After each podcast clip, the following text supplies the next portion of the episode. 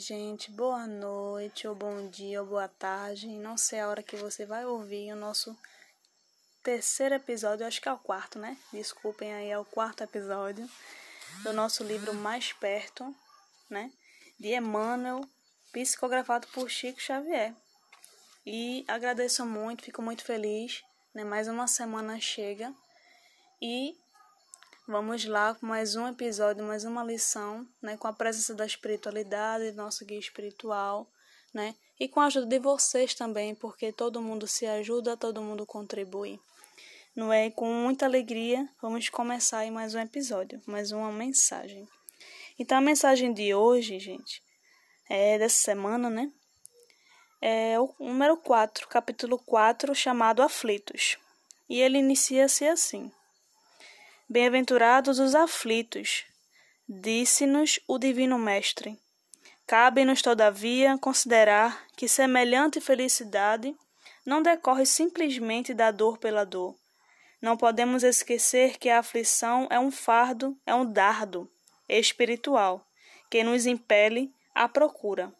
E somente aquele que procuram a frente se transformam em construtores do progresso, que encontra para si mesmo um acordo acomodatício com as experiências da terra, dificilmente consegue ausentar-se do vale da estagnação para os luminosos cimos do conhecimento superior, às vezes tão somente acessíveis pelos trilhos pedregosos do sofrimento. Todas as descobertas que dilataram a alegria e a cultura plane no planeta nasceram na aflição de homens desajustados, que souberam criar renovação à custa do próprio sacrifício. Gutenberg sente a angústia do pensamento enclausurado e estabelece o berço da imprensa. Desculpem, gente. Colombo reconhece a estreiteza do mundo antigo e, preocupado, avança no rumo da América. Edison experimenta a inquietação das trevas que inventa a lâmpada elétrica, que afugenta as sombras noturnas.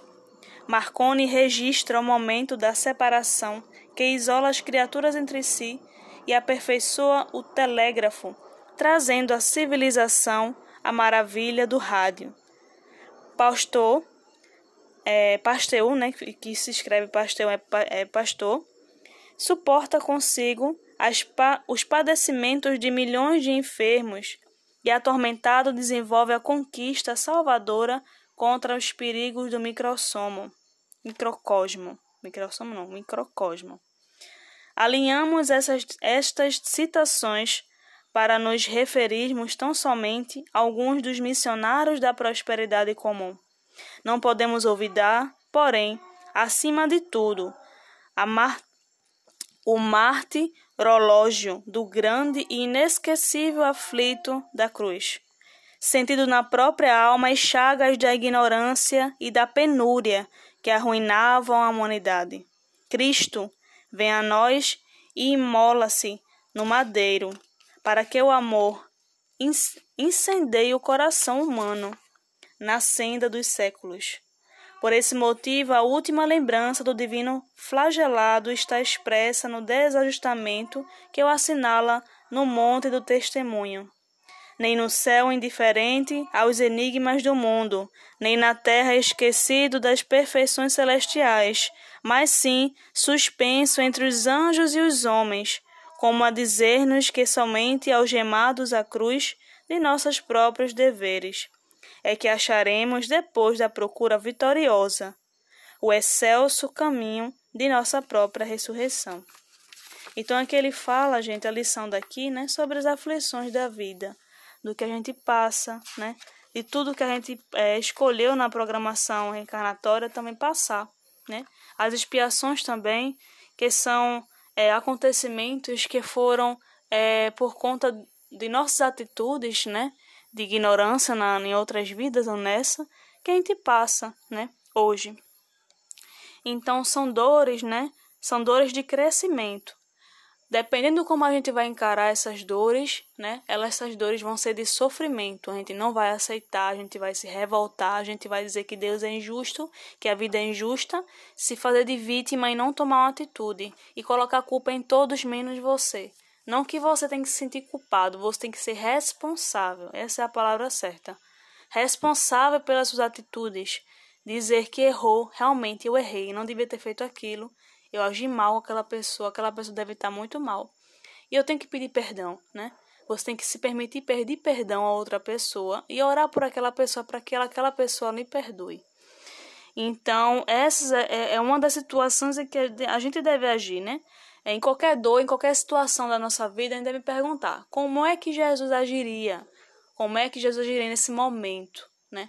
Como é que eu posso fazer para seguir esse exemplo, né? Exemplo e guia Jesus foi e ainda é até hoje, né? Que até hoje Deus, nosso querido Pai, e Jesus, nosso querido amigo e irmão, ainda trabalha, ainda nos ajuda.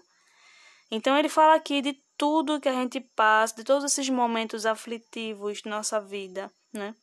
Das, na, na nossa reforma íntima, dos nossos nossas sombras, que temos que aceitá-las para reformá-las, então, tudo que acontece na nossa vida, seja impaciência, seja excesso de estresse, de fadiga, de fadiga mental também, né? Porque muitas vezes estamos tão corridos que não conseguimos nem parar para fazer uma oração, né? Então temos que rever, né, essas prioridades, rever o que a gente está fazendo na nossa vida, do que a gente está pensando, do que a gente está falando para outras pessoas, do que a gente está cultivando dentro de si, né, do que a gente está fazendo, né? porque é, não tem como é, chegar num, num, num, resultado diferente fazendo as mesmas coisas. Então, eu tenho que procurar, já que aquilo ali que eu estou fazendo está dando a mesma coisa, por que eu não procuro outro caminho, né? Outra, uma outra opção, né? Uma opção que seja de, de discernimento, de sabedoria para o bem, né? vai ter vezes que a gente não vai conseguir entender, não vai conseguir chegar nesse resultado, né? nessa opção, nessa, nesse foco. Então a gente pede ajuda, a espiritualidade, faz uma prece, respira, faz uma leitura, pede auxílio, porque tem momentos em que a gente precisa ser auxiliado. Tem dias que a gente, muitas vezes a gente pensa que a gente só pode ajudar os outros, né? É claro que a gente tem que ajudar os outros com bom coração, com boa vontade, mas tem dias, gente, que a gente precisa ser ajudado sim. E precisamos ter a humildade tanto para receber ajuda quanto para ganhar, para dar ajuda, né, para oferecer, porque muitas vezes a gente oferece ajuda querendo só as coisas em troca. Ah, eu vou ajudar fulano porque fulano lá na frente vai me ajudar com tal coisa, né? Não se importa de fato com o bem-estar da outra pessoa, só se importa com o seu retorno, com o seu ego, né? Então temos que fazer essa caridade conosco, nos amando, nos respeitando, cuidando da saúde de nós, do nosso psicológico, da nossa alma, né? E cuidando do outro como podemos, porque sabemos que o outro também tem suas particularidades, sua individualidade, suas experiências e não podemos mudar ninguém e nem ninguém pode nos mudar. Só nós podemos tomar atitude, né? E mudarmos a nós mesmos. Temos a coragem de, de enfrentarmos, né? Não enfrentar, ficar em combate, mas temos coragem de assumir. Realmente eu sou assim, né? mas eu posso me modificar. Como é que eu posso agir de uma forma diferente para eu me modificar e não continuar agindo de, umas, de, um, de uns hábitos que estão me fazendo mal, né? Falta de oração, reclamação, preocupação em excesso, excesso de ansiedade. Como é que eu posso tratar isso? Como é que eu posso me modificar? Né? Ficar se estressando por besteirinhas, por coisas pequenininhas, reclamar demais. Isso não faz bem, isso nos adoece. Então temos que ter a coragem de nos aceitar e daí, nos entendendo e nos aceitando, a gente consegue é, é, é realmente nos, é, nos entender e procurar uma opção para poder né, ser direcionado através de Jesus a agir da melhor forma possível. Então ele fala dos aflitos, bem-aventurados aflitos, né? Vinde a mim todos que estáis cansados, né? Jesus falou isso porque isso não quer dizer que é, é a questão de você vai ficar viver com a ausência de problemas de dores, não. Jesus já sabia que quando a gente, se a gente passasse por algum problema, que a gente ainda passa, ainda vai passar até quando for necessário, que a gente ia colocar três vezes um peso que é desnecessário, mas infelizmente a gente coloca, por exemplo, uma falta de alguma coisa que a gente precisa espiritualmente, às vezes se sente culpado, né? Mas essa culpa é temporária, essa culpa acontece naturalmente, é normal a gente se culpar, porque é algo que a nossa consciência está tá dizendo, ó, você não devia ter feito, você devia ter agido de outra forma, isso é bom. Mas o problema é que a gente às vezes cultiva essa culpa em arrependimento e fica só nisso, fica se martirizando, se culpando, e, e, se, e, e, se maltratando, não, não se perdoa, né? Então Jesus quis falar isso, a gente coloca três vezes mais o peso do que já é pesado, né? Tanto é que no Evangelho segundo o Espiritismo fala muito do jugo leve, né? A gente vai sentir a dor sim, mas vai sentir a dor de uma forma diferente, vai sentir a dor, mas vai sentir mais leve, né? Não é, não é leve totalmente, mas vai entender, né? Entender por que está passando. A maioria das dores, quando bate a nossa porta, não entendemos nada do que está acontecendo, mas ao longo do processo vamos entendendo e vamos ficando mais fortes. Aí é o jogo leve, a gente vai entendendo, estudando, se esclarecendo. E realmente, é, eu tive até um estudo agora há pouco, né, com, com o pessoal do meu centro espírita, Taperém de Jesus. Para quem não conhece aí também, sigam no Instagram, tá? É, eu estava falando dessa parte também, do, da, das aflições, da, da responsabilidade, do conhecimento, como ajuda muito nas nossas aflições, na, nas nossas dores, porque quando a gente se instrui, quando a gente estuda e entende o que está acontecendo com a gente, a gente perde esse todo. Tem um medo, só que é um medo normal, um medo natural. Não fica com excesso de medo, não fica paralisado.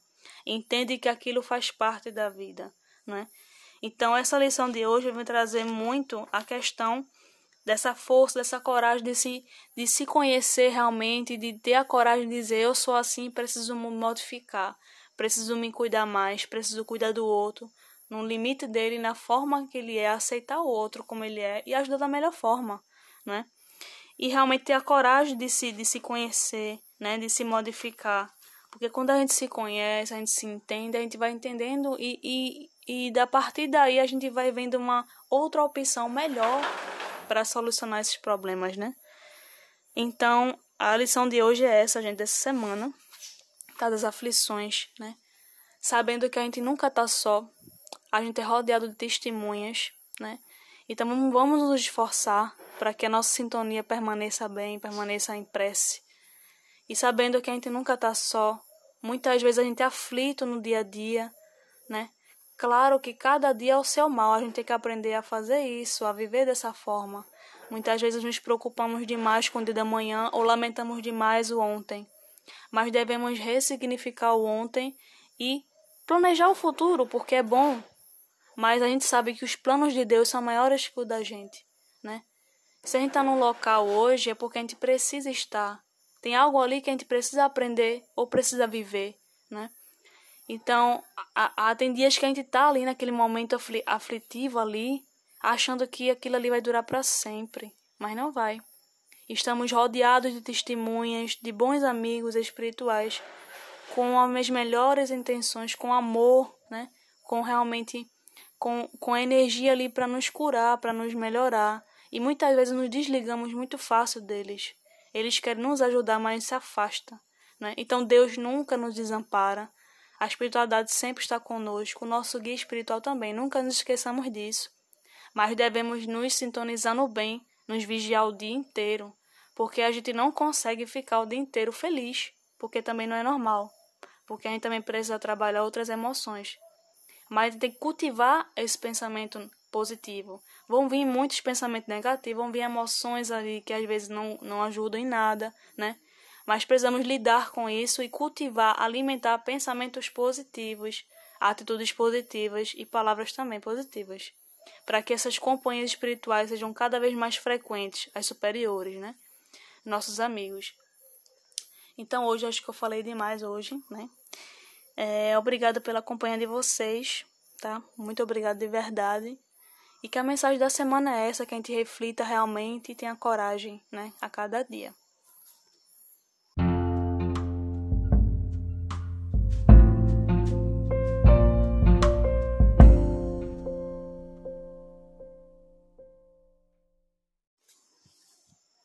Obrigado, minha gente, por mais um episódio, pela companhia de vocês. Estou muito feliz aqui em compartilhar mais uma mensagem, mais um ensinamento de Jesus, né? E que se o desânimo chegar, se a tristeza chegar em nosso coração, que lembremos de Deus, lembremos de Jesus, nossos amigos espirituais e o nosso guia, né? É uma galera grande. E a gente nem imagina o quanto que eles nos ajudam. Então vamos seguindo, vamos continuando a cada dia o seu mal, né? Vamos continuando com fé coragem e esperança em dias melhores. Muito obrigada por tudo, por mais uma semana. E semana que vem, né? Às terças-feiras, às 6 horas da noite, estarei por aqui de novo. Amanhã, né? É, amanhã não. Eu estou gravando na segunda, tá, gente? Desculpem. Aí, no caso, vai sair amanhã, né? Estou gravando na segunda-feira. Amanhã o episódio sai. Mas tudo bem, vocês vocês descartam essa parte aí que eu falei, que eu, eu me empolguei um pouquinho, às vezes eu falo demais, mas tudo bem. Tá? Toda terça-feira às 6 horas da noite, tá bom, meus queridos? Beijo para vocês e obrigado. Tchau.